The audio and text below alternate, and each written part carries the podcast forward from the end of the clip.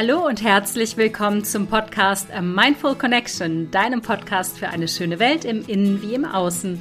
Ich bin dein Podcast-Host, ich bin Alia und freue mich total, dass du zuhörst. Ich bin Coachin, Kommunikationstrainerin und beschäftige mich schon seit vielen Jahren mit Themen der persönlichen Weiterentwicklung. Besonders spannend finde ich die Themen Selbstliebe und Selbstwert, Beziehung und Kommunikation und Stressmanagement und Burnout-Prävention.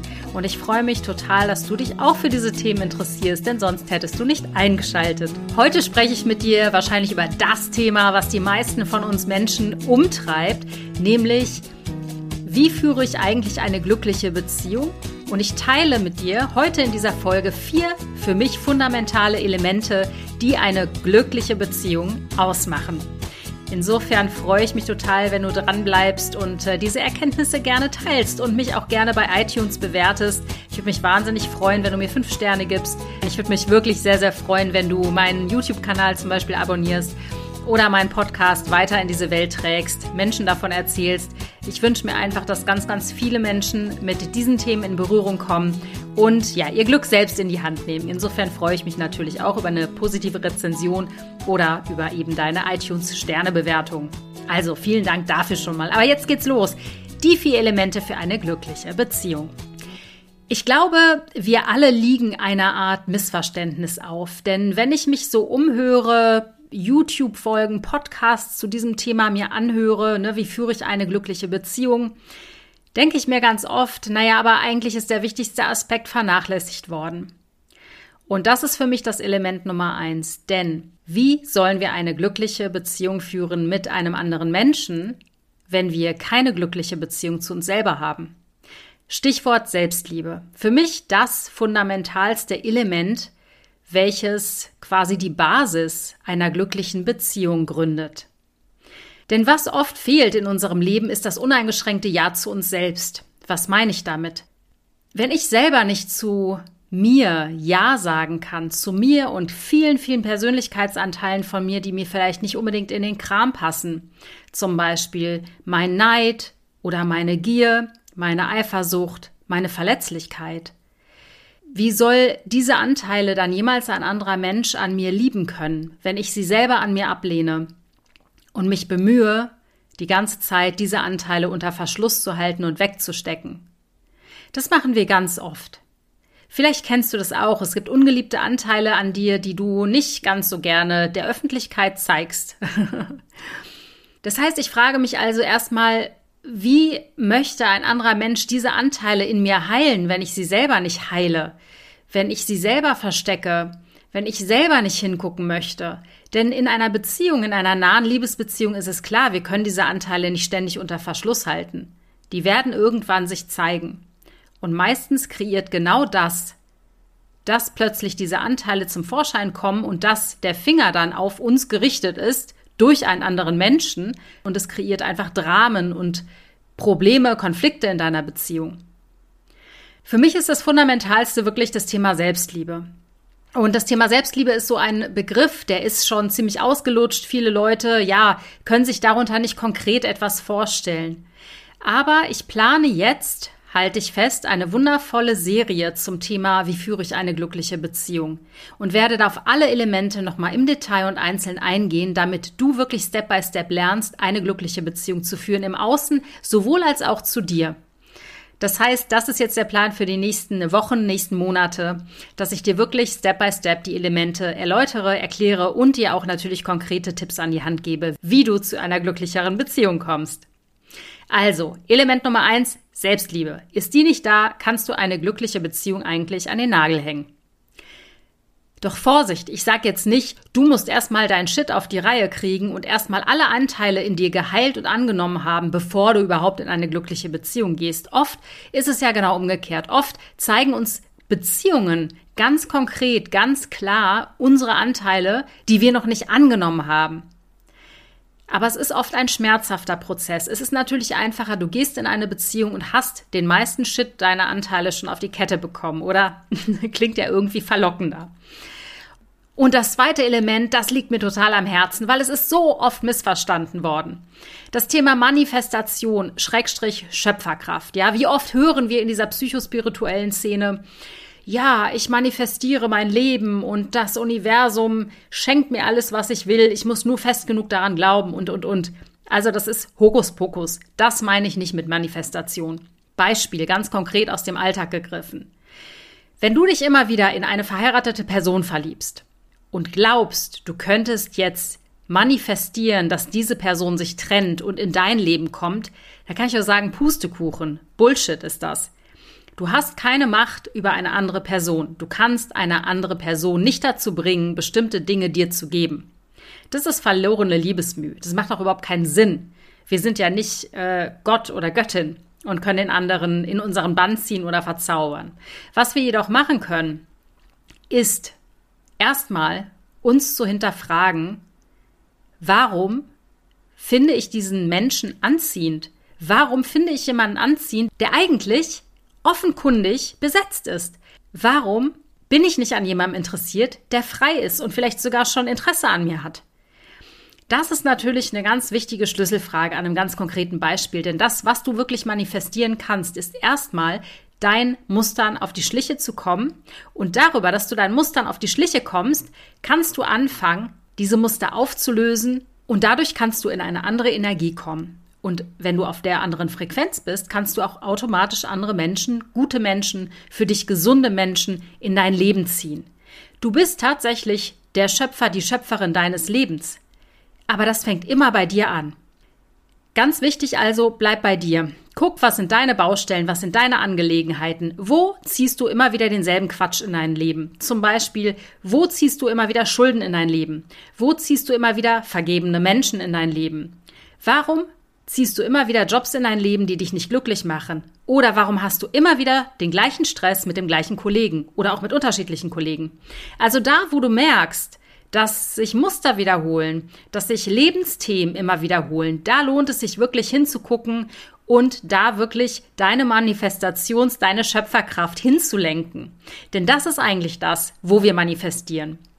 Wir können Gutes in unser Leben manifestieren, müssen aber trotzdem erstmal eine Basis schaffen, sprich alte Muster, alte Glaubenssätze beleuchten, um anstelle desselben alten Shits was Neues in unser Leben zu ziehen. Ich hoffe, das hast du richtig verstanden, wie ich das meine. Ich hoffe, das war relativ klar und deutlich. Du bist tatsächlich die Schöpferin, der Schöpfer deines Lebens, gar keine Frage. Aber beginne bei dir und nicht bei den anderen, nicht bei dem Menschen, der eigentlich vergeben ist und den du unbedingt in dein Leben manifestieren willst, weil er ja angeblich dein Seelenpartner, deine Seelenpartnerin ist. Vergiss es. Fang bei dir an. Fang an, dein Leben zu manifestieren. Fang an, dass du dein glückliches Leben manifestierst. Fang du an, dass du deine Energie hochhebst.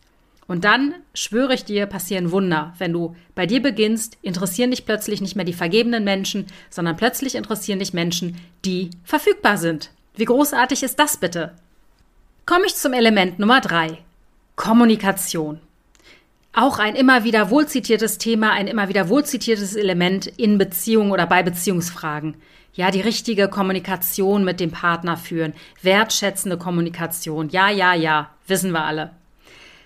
Ich meine, mit Kommunikation nicht eine Form von Rhetorik oder wie äußere ich mich besonders geschliffen, ähm, wie kommuniziere ich meine Wünsche, meine Bedürfnisse. Natürlich gehört auch das dazu. Aber Kommunikation ist nicht nur auf der verbalen Ebene wichtig, sondern auch auf der nonverbalen Ebene. Wir kommunizieren nur zu sieben Prozent über unsere Worte und 93 Prozent über nonverbale Äußerungen, Mimik, Gestik, über Klamotten natürlich, ne, das sagt ganz viel über dich aus, aber vor allen Dingen kommunizieren wir ganz, ganz stark auf einer energetischen Frequenz, das heißt über unseren Emotionalkörper. Du kannst dem anderen ins Gesicht grinsen und ihm sagen, ich liebe dich, aber diese Botschaft kommt nicht an. Warum kommt sie nicht an? Weil deine Energie überhaupt nicht so ist. Deine Energie ist vielleicht voller Groll, voller Wut, weil du immer noch sauer auf diese Person bist, weil sie dir vor drei Wochen immer noch nicht das emotional gegeben hat, was du glaubst verdient zu haben. Also, Kommunikation ist ganz, ganz wichtig im Zusammenhang mit Beziehungen, mit Beziehung zu uns, sowohl als auch in Beziehung zu anderen Menschen. Denn die Frage ist auch, wie kommunizierst du mit dir? Die Kommunikation mit dir selbst ist unfassbar wichtig. Das hat auch ganz viel mit dem ersten Element zu tun, mit dem Thema Selbstliebe. Denn wenn ich auf eine abwertende, geringschätzige Art und Weise mit mir selber spreche, also sprich, natürlich keine Selbstgespräche führe, sondern Gedanken, die ich über mich denke. Ja, das ist ja auch eine Form der Kommunikation und wir denken 60 bis 80.000 Gedanken am Tag. Da passieren dann schon mal, sag ich mal, 20.000 Gedanken, die irgendwie nicht so förderlich unbedingt für mich sind. Da ist es total wichtig, sich das bewusst zu machen. Wie spreche ich mit mir? Ist es freundlich oder mache ich mich runter? Denn das fließt natürlich auch in deinen emotionalen Körper rein. Das heißt, in deine Energie, die du aussendest.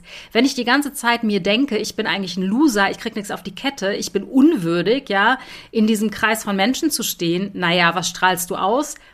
Deine Körperhaltung schlaff zusammen, ja, du hast äh, herabhängende Schultern, du machst dich kleiner als du bist, du traust dich nicht zu sprechen. Und all das strahlt natürlich energetisch aus.